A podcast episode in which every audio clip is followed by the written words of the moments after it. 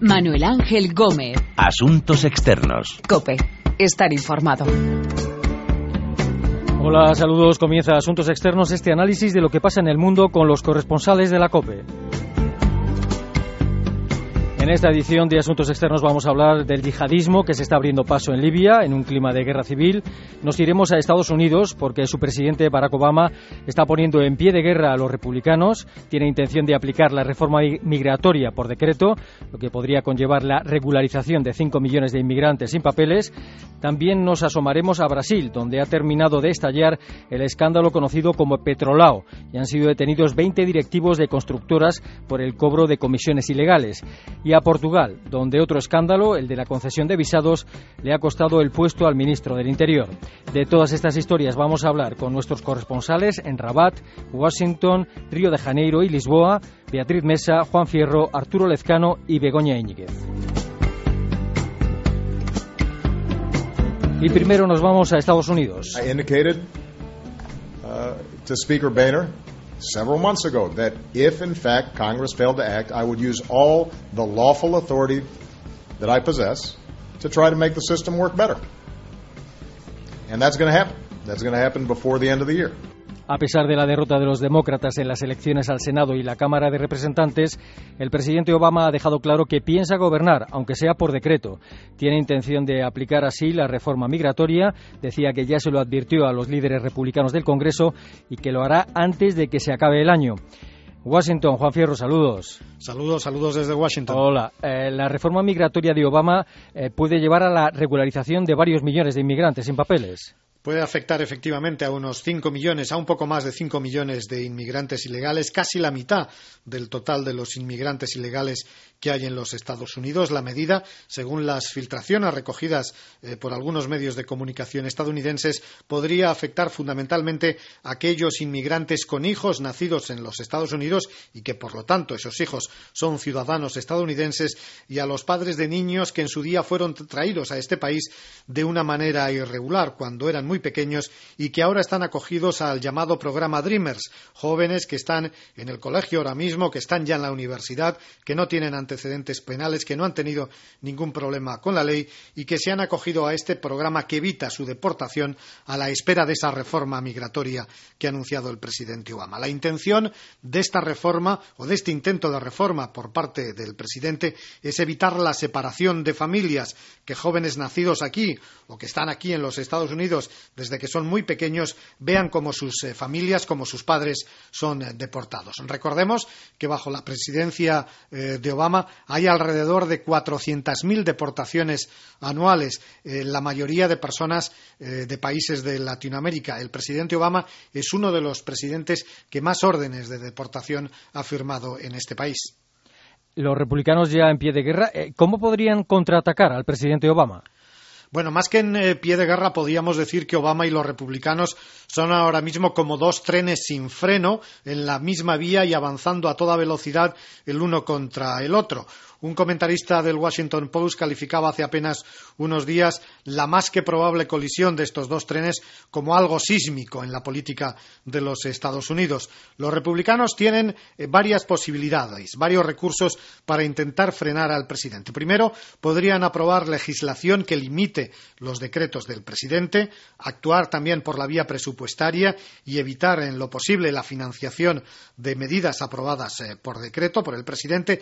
Y la tercera, la más eh, llamativa sin duda y que ya han señalado algunos eh, congresistas, fundamentalmente los que están más a la derecha en el Partido Republicano, los congresistas del Tea Party, sería el impeachment, es decir, poner en marcha todo el proceso legislativo que se necesita eh, para la destitución del presidente, para lo que necesitaría la mayoría de la Cámara de Representantes y dos tercios del Senado, algo que ahora mismo no tienen los republicanos. Pero bueno, es una opción que está ahí en el horizonte político estadounidense. La situación es peligrosa para Obama, pero también lo es para los republicanos, porque nada más conocerse los resultados de las últimas elecciones legislativas, el líder de los republicanos en el Senado afirmaba que no habría más cierres de gobierno, que no habría más dudas sobre el pago de la deuda, algo que algunos ahora pues ya ponen en duda y que en su día hay que recordar supuso una carga muy dura para los republicanos. Eh, ¿En qué otros terrenos podría utilizar Obama el decretazo para gobernar? Bueno, pues a la espera de lo que haga Obama con la inmigración, el presidente ya ha enfadado a los republicanos por anticipado con su acuerdo, por ejemplo, con China para la limitación de las emisiones de gases invernadero o con su amenaza de veto al proyecto del oleoducto de Keystone entre Canadá y el Golfo de México. Más que decretazos, Obama amenaza a los republicanos con su poder de veto, un poder de veto muy amplio, con frenar todas las propuestas que le manden los republicanos, teniendo en cuenta que los republicanos no tienen en el Congreso una suficiente para revocar esos vetos presidenciales.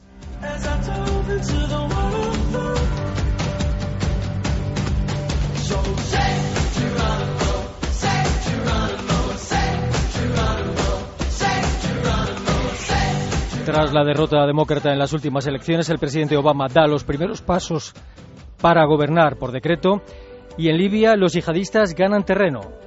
وحظي باحترام كل أن الوضع منذ الثالث عشر من يوليو الماضي أصبح أكثر تعقيدا وينذر بحرب أهلية واسعة النطاق Dos gobiernos, dos parlamentos, el país en un clima de guerra civil que va a más y con los yihadistas abriéndose paso. El embajador de Libia en la ONU advertía ya hace unos meses del peligro de que estallara una guerra total en esta nación norteafricana. Beatriz Mesa, saludos. Hola, ¿qué tal, Manu? ¿Qué tal? Eh, grupos extremistas islámicos controlan ya una parte de Libia y algunos de ellos han jurado lealtad a Daesh, a los yihadistas del Estado Islámico que ocupan parte de Irak y Siria.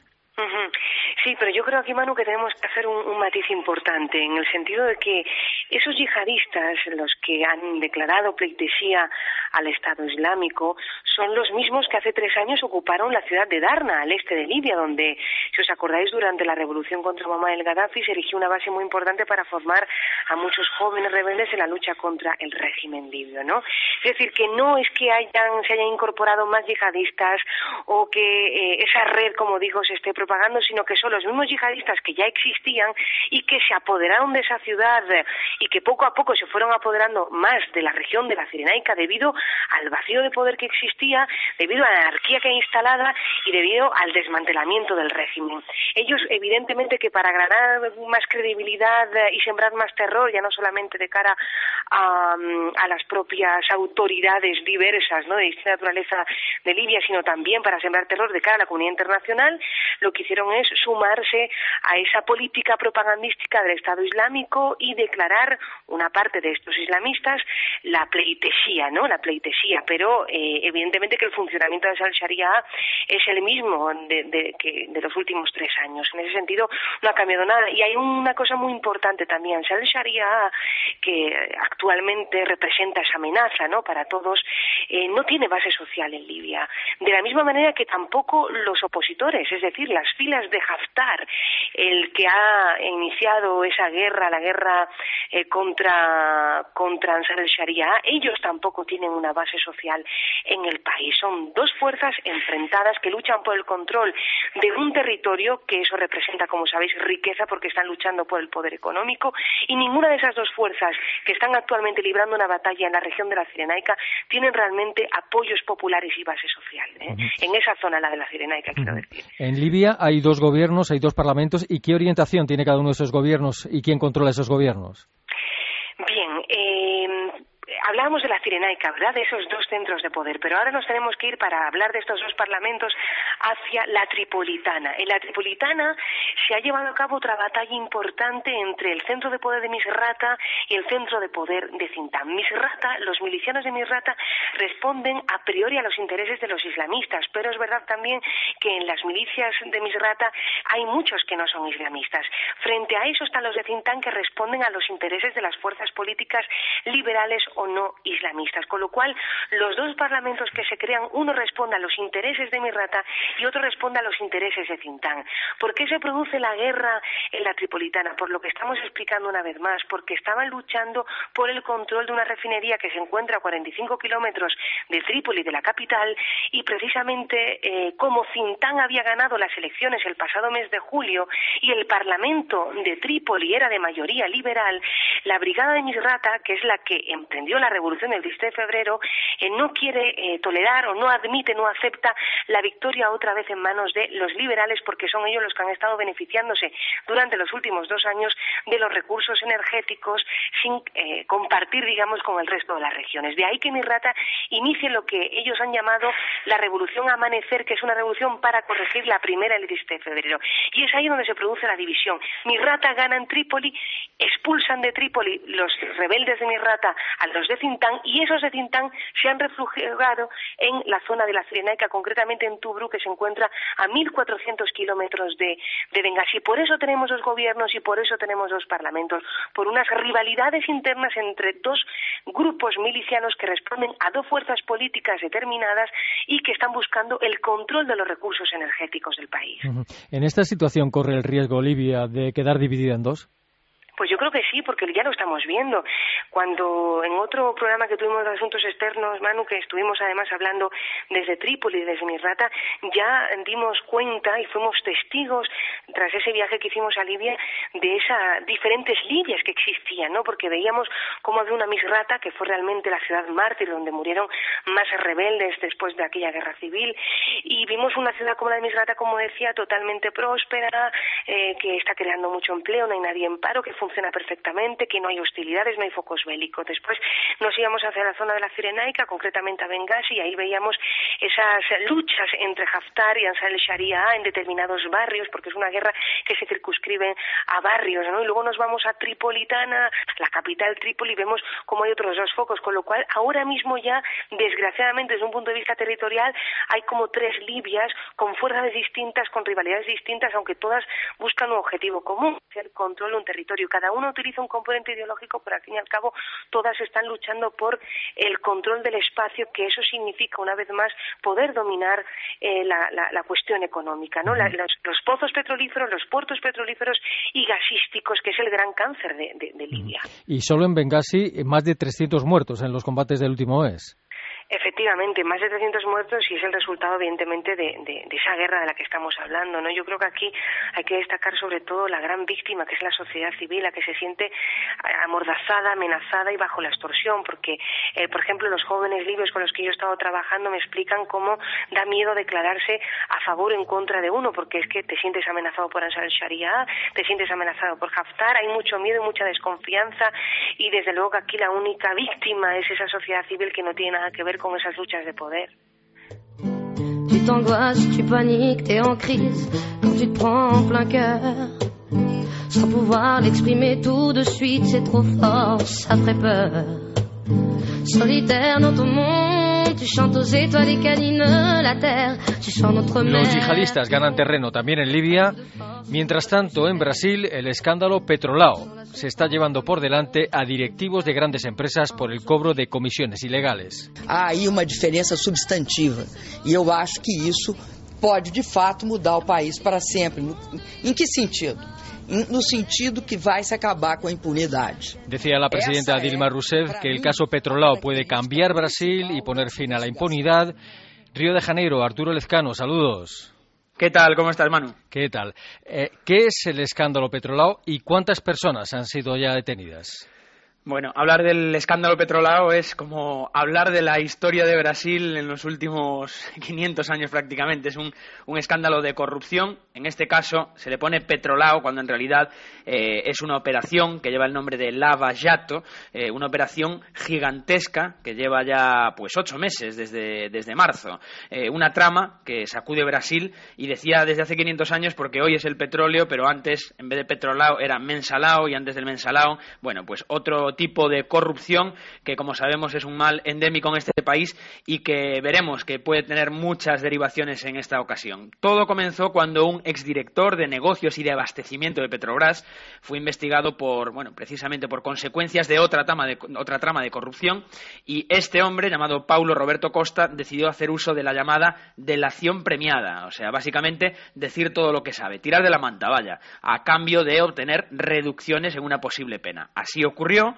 en los meses previos a las elecciones y este hombre, Paulo Roberto Costa, pues empezó a salpicar con sus acusaciones primero a políticos, aun sin decir muchos nombres, pero sí los partidos políticos eh, que cobraban comisiones ilegales en su, eh, según su declaración y también luego, después, a cargos destacados de Petrobras. Recordemos, es la mayor empresa de América Latina, que se dice pronto, que también se llevaban, según Costa, su parte en sobreprecios escandalosos, atención, 10.000 millones de reales, esto al cambio de hoy son 3.000 millones de euros. Imaginaos el tamaño de la trama en esos sobreprecios y en esas comisiones de contratos multimillonarios de la petrolera brasileña. Eso se fue complicando, aparte del tema político que ya hemos comentado, porque Costa siguió con el ventilador puesto y empezó a salpicar a los que parecían hasta hoy intocables en Brasil. Los grandes empresarios. Bueno, pues la semana pasada hubo una gran operación, una redada en el marco de este petrolao, de esta operación Lavallato, y quedaron eh, detenidos o retenidos en un primer momento 25 directivos, y cuando hablo de directivos hablo incluso de presidentes de grandes constructoras, de grandes empresas. Ahora quedan menos de la mitad, pero la verdad es que traerá cola, eh, especialmente en el ambiente empresarial que ya está absolutamente, bueno, pues mediatizado por todo lo que está ocurriendo. Eh, ¿Y por qué cree Dilma Rousseff que este escándalo puede cambiar Brasil? Bueno, eh, algunos han dicho que es un poco un brindis al sol, eh, porque claro, eh, claro que puede cambiar Brasil, pero no dice cómo. Ella dice que es el fin de la impunidad, porque se está investigando a los grandes empresarios. Puede ser, pero es verdad que aquí, cuando hay un negocio millonario, no lo digo yo, no lo dice ni siquiera Dilma, lo, lo dicen los datos, los libros, la hemeroteca, es que están metidos el poder político y el poder económico. Si no, sería imposible llevar a cabo tramas de corrupción, corruptelas de cientos de miles de millones de eh, euros, en este caso, como es el caso del petrolao. Así que es verdad que si se sigue investigando y si se mantiene en prisión o si se investiga para que continúen en prisión los presidentes y directivos de grandes constructoras, pues habrá cambiado Brasil. ¿Por qué? Esto es muy fácil, Manu. Hay contratos ahora mismo de Petrobras, mayor empresa de América Latina, mayor empresa de Brasil, que tiene una bolsa de trabajo relacionada con el petróleo presal que está en el fondo del mar a la espera de ser explotado en los próximos años, tiene contratos con estas constructoras, imaginemos las mayores constructoras de un país como Brasil, por valor de 21.000 millones de euros. Imaginaos lo que puede ser que los presidentes o que estas constructoras queden descabezadas. Evidentemente el país va a cambiar. Lo que no sabemos es qué va a ocurrir si estos quedan presos y vienen otras personas en su vez. Mm. Según las investigaciones de este caso Petrolao, entre otras cosas, se habrían pagado comisiones ilegales a políticos. Eh, ¿Se sabe de qué partidos eh, están entre los detenidos ya esos políticos? Políticos? Bueno, los políticos, como te decía, no están detenidos eh, porque no ha dado prácticamente nombre, salvo André Vargas, que es un aliado de uno de los que están en la trama. Sería larguísimo si empiezo a nombrar gente que no, no es conocida en España, pero este hombre formaba parte de la base aliada del PT, que como sabemos es muy grande en el Congreso de Brasil, pues este hombre, André Vargas, llegó a tener un cargo muy importante en el Congreso de los Diputados brasileño, ya ha dimitido, no está todavía en prisión, pero este sí está imputado y tiene todas las trazas de que terminará eh, entre rejas, y entonces no se saben nombres de políticos importantes que puedan estar dentro de la trama, pero sí los partidos, como digo, son el PT, por delante de todo, el partido oficialista, que según Paulo Roberto Costa es el que se encargaba prácticamente de repartir el botín de las comisiones eh, que, pagaban eh, las, las, tramas corruptas para después obtener favores políticos y aparte del PT otros partidos de su base aliada. Ojo, porque tampoco la oposición se libra, puesto que, claro, también tiene poder en estados muy importantes como el de Sao Paulo y también recibían comisiones. Así que se repite la historia de siempre en Brasil. Todos los que están en el poder están metidos hasta el cuello en el tema de la corrupción y por eso no alzan demasiado la voz los unos contra los otros, excepto para decir buenas palabras, como fue el caso de Dilma diciendo que va a cambiar Brasil. Ojalá lo haga y lo veremos en los próximos meses.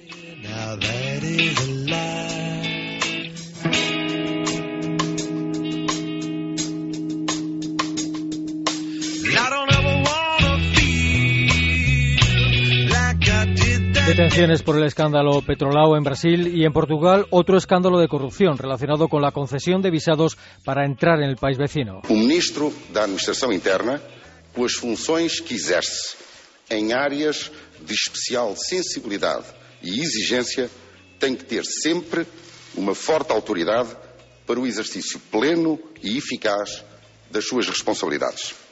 É essa autoridade que politicamente entendo ter ficado diminuída. E um ministro, nesta pasta, não pode ter nunca a sua autoridade disminuida. El ministro del Interior portugués anunciaba su dimisión por el escándalo de los visados. Lisboa, Begoña Íñiguez, saludos. Hola Manu, ¿qué tal? ¿Qué tal? Saludos. ¿Qué se sabe de esta trama de concesión de visados? ¿Cómo, cómo funcionaba?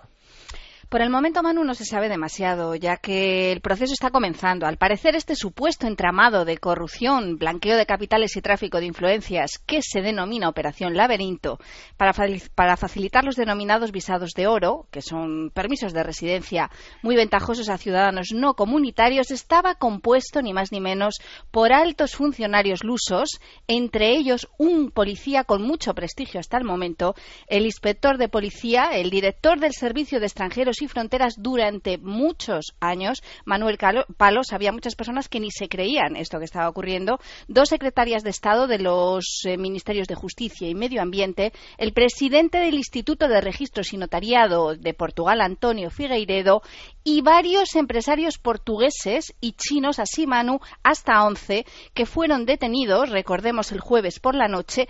Ellos, según ha confirmado el propio Ministerio Público, la propia Fiscalía, eran los cabecillas de esta supuesta red. Tenemos que decir supuesta red porque tampoco sabemos hasta dónde llega. La última hora que os puedo decir de este turbulento caso es que la pasada madrugada terminaron de declarar precisamente ante el juez de instrucción criminal de Lisboa los 11 detenidos y a cinco de ellos, eh, al ya es director del Servicio de Extranjeros y Fronteras, a la secretaria de Estado del Ministerio de Justicia y al presidente del Instituto de Registros y Notariados de Portugal, a- además de a un empresario portugués y a un chino, se les ha decretado prisión preventiva. Eh, ¿Por qué ha dimitido el ministro del Interior? Eh, ¿Cuántas personas han sido detenidas en relación con este escándalo? Bueno, la segunda pregunta la acabo de la acabo de responder antes. Nuestros, oyentes, nuestros oyentes ya han podido escuchar que han sido Sí. 11 los detenidos y además personas muy destacadas, altos funcionarios de este país, lo que no había ocurrido nunca. Antes estaba escuchando al compañero de, Brasil, Arturo Lezcano. Aquí también esto es un hito. ¿eh? En Portugal se decía que había mucha impunidad y mm, se puede decir que este es el primer caso donde realmente políticos, altos funcionarios del Estado han sido detenidos y, mm, y están dimitiendo. Y sin ir más lejos, como escuchábamos hace un momento, el propio ministro del Interior, de Administración Interna, que aquí se denomina así, ya ex ministro, un político también con mucho prestigio hasta hace unos días. Miguel Macedo, tuvo que dimitir precisamente por este caso. Es decir, que ya hay una primera víctima política eh, dentro del núcleo duro del gobierno portugués.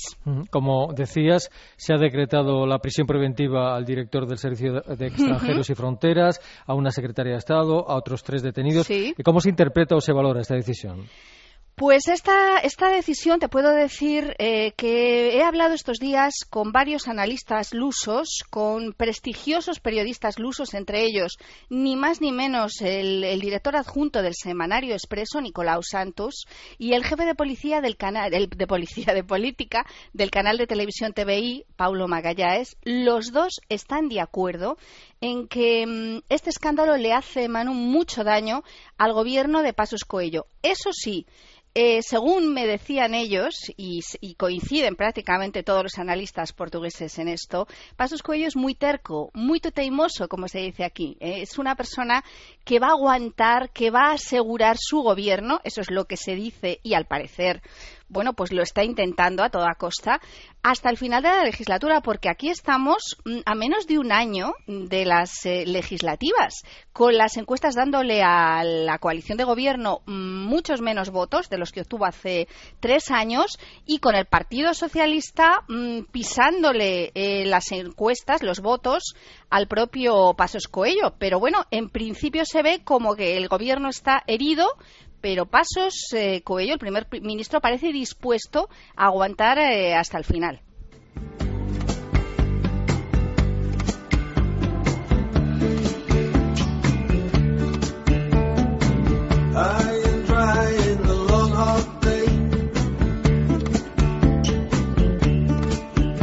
La trama de concesión de visados destapada en Portugal, el escándalo petrolao en Brasil, las intenciones del presidente Barack Obama de aplicar la reforma migratoria por decreto y los yihadistas que ganan poder y territorio en Libia. Son las historias de esta edición de Asuntos Externos en la que hemos contado con nuestros corresponsales en Lisboa, Río de Janeiro, Washington y Rabat. Les recordamos que nuestra dirección de email es asuntosexternos.cope.es y que también estamos en Twitter, Asuntos Externos todo junto. La semana próxima estamos de vuelta, aquí, en cope.es.